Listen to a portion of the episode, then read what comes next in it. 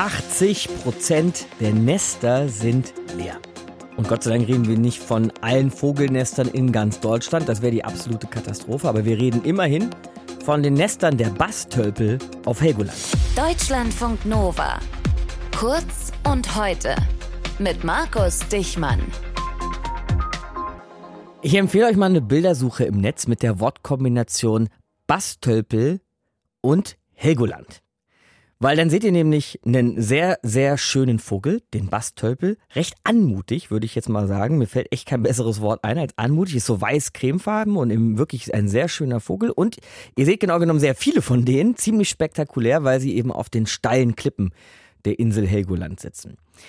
Diese äh, Internetbildersuche macht ihr bitte aber erst später, weil wir müssen jetzt nämlich erst uns nochmal unterhalten über den Bastölpel, denn dem geht es akut leider sehr schlecht. Auf Helgoland ist unter dem Bastölpel nämlich die Vogelgrippe ausgebrochen. Und das ist ziemlich untypisch jetzt im Sommer. Normalerweise passiert das, wenn überhaupt, im Winter. Was das bedeutet für die Bastölpel auf und in Helgoland, erklärt uns Elmar Ballstedt. Er ist Stationsleiter des Vogelschutzvereins J-Sand auf Helgoland. Hallo, Herr Ballstedt. Guten Morgen, hallo. Wie geht's denn den Bastölpeln jetzt gerade? Ja, also denen, die es überlebt haben, geht es, glaube ich, den Umständen entsprechend recht gut. Das heißt, die Küken, die nicht der Vogelgrippe zum Opfer gefallen sind, die wachsen und gedeihen und die ersten sind auch schon Flügge geworden, aber mhm. es sind mhm. halt nur sehr wenige. Das heißt, die, ja, wenn wir so wollen, Pest ist jetzt schon über die Vögel hinweggezogen und Sie haben von den Küken gesprochen. Greift es mhm. vor allem die kleinsten an? Es hat eigentlich alle angegriffen, aber man mhm. muss sich das beim Bastölpel so vorstellen, dass immer beide Elternteile sich um das Küken kümmern müssen. Das heißt, wenn ein Altvogel stirbt, dann hat das Küken eigentlich keine Chance, also muss es ja letztendlich ist es egal, wer erwischt wird. Wenn einer erwischt wird, dann ist es für die anderen beiden schwierig.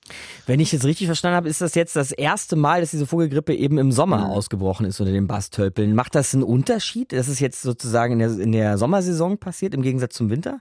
Ja, also sonst ist es halt im Winter vor allem bei Gänsen und Entenvögeln aufgetreten und äh, da halt bei Rastvögeln. Und jetzt ist es zum ersten Mal in den Brutkolonien aufgetreten bei Seevögeln, die sehr eng auch beieinander sitzen.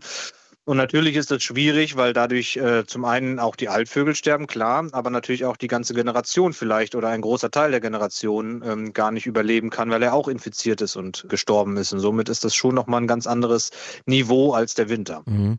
Jetzt habe ich gerade das Wort vielleicht rausgehört. Man kann also noch nicht so ganz absehen, wie viele Vogel und auch Küken es tatsächlich erwischt hat? Nee, also das ist beim Basthölbel tatsächlich so, dass im August und September die meisten oder ein Großteil der Tiere Flügge werden, also die Jungtiere das Nest verlassen. Das heißt, manche sitzen jetzt sowieso noch da und wir wissen nicht, ob da vielleicht nicht auch noch Vogelgrippe ausbricht, beziehungsweise die einfach noch nicht aufgetreten ist und auch die mhm. Inkubationszeit halt da ist. Dementsprechend können wir noch keine finale Aussage treffen, wie es beim Basthölpel aussieht, aber Stand jetzt sind über 80 Prozent der Nester verlassen und das ist schon sehr drastisch. 80 Prozent? Circa, ja. Wahnsinn. Das heißt natürlich nicht, dass alle tot sind, aber es reicht, wie gesagt, wenn ein Elterntier oder das Jungtier auch stirbt, dann werden die anderen verbleibenden Partner das Nest verlassen.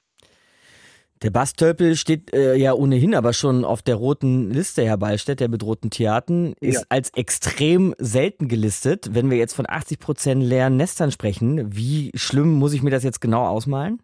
Ja, also wir haben ungefähr 1600 Paare des Bastölpels auf Helgoland, dementsprechend auch in Deutschland, weil der Bastölpel nur hier bei uns mhm. ähm, vorkommt in Deutschland. Natürlich in anderen Ländern im Atlantik und in der deutschen Nordsee oder generell in der Nordsee auch, aber für Deutschland gesprochen.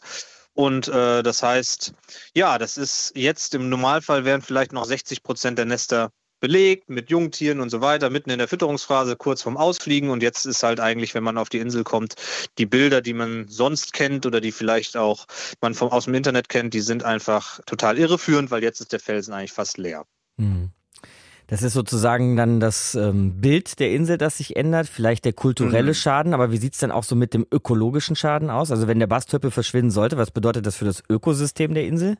Also der Bastölpel ist ja erst seit 1991 auch überhaupt Brutvogel auf Helgoland. Ah, also okay. auch wirklich eine kleine Erfolgsgeschichte, weil der halt in den letzten Jahren total stark zugenommen hat.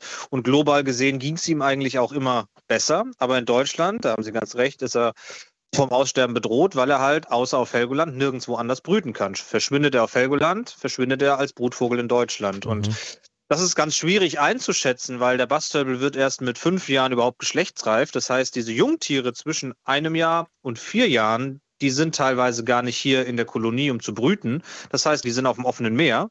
Und das heißt, wir wissen gar nicht, wie viele kommen denn nächstes Jahr zurück. Sind wirklich alle gestorben, die jetzt verlassen haben die Nester oder sind manche vielleicht irgendwie von sich aus ähm, haben sie verlassen, weil sie dachten, hm, da ist irgendwas komisch. Mhm. Das ist halt schwer zu greifen und ich denke, dazu können wir erst nächsten Frühling wirklich was sagen. Dann kommen wir dann wieder ins Gespräch, Herr Ballstedt, um nochmal ein Update das. zu machen. Machen wir gerne, ja. Elmar Ballstedt war das vom Vogelschutzverein Jordsand auf Helgoland und noch ein kleiner Hinweis, also erkrankte und auch tote Vögel ne, sieht man natürlich nicht nur auf Helgoland, vielleicht auch bei euch in der Nachbarschaft. Und da gibt es Websites, Portale wie zum Beispiel ornito.de oder auch beachexplorer.org. Da kann man das melden, wenn man so einen Vogel sieht. Und dadurch Naturschutzverbänden und Behörden helfen, auch einen Überblick zu behalten. Deutschlandfunk Nova. Kurz und heute.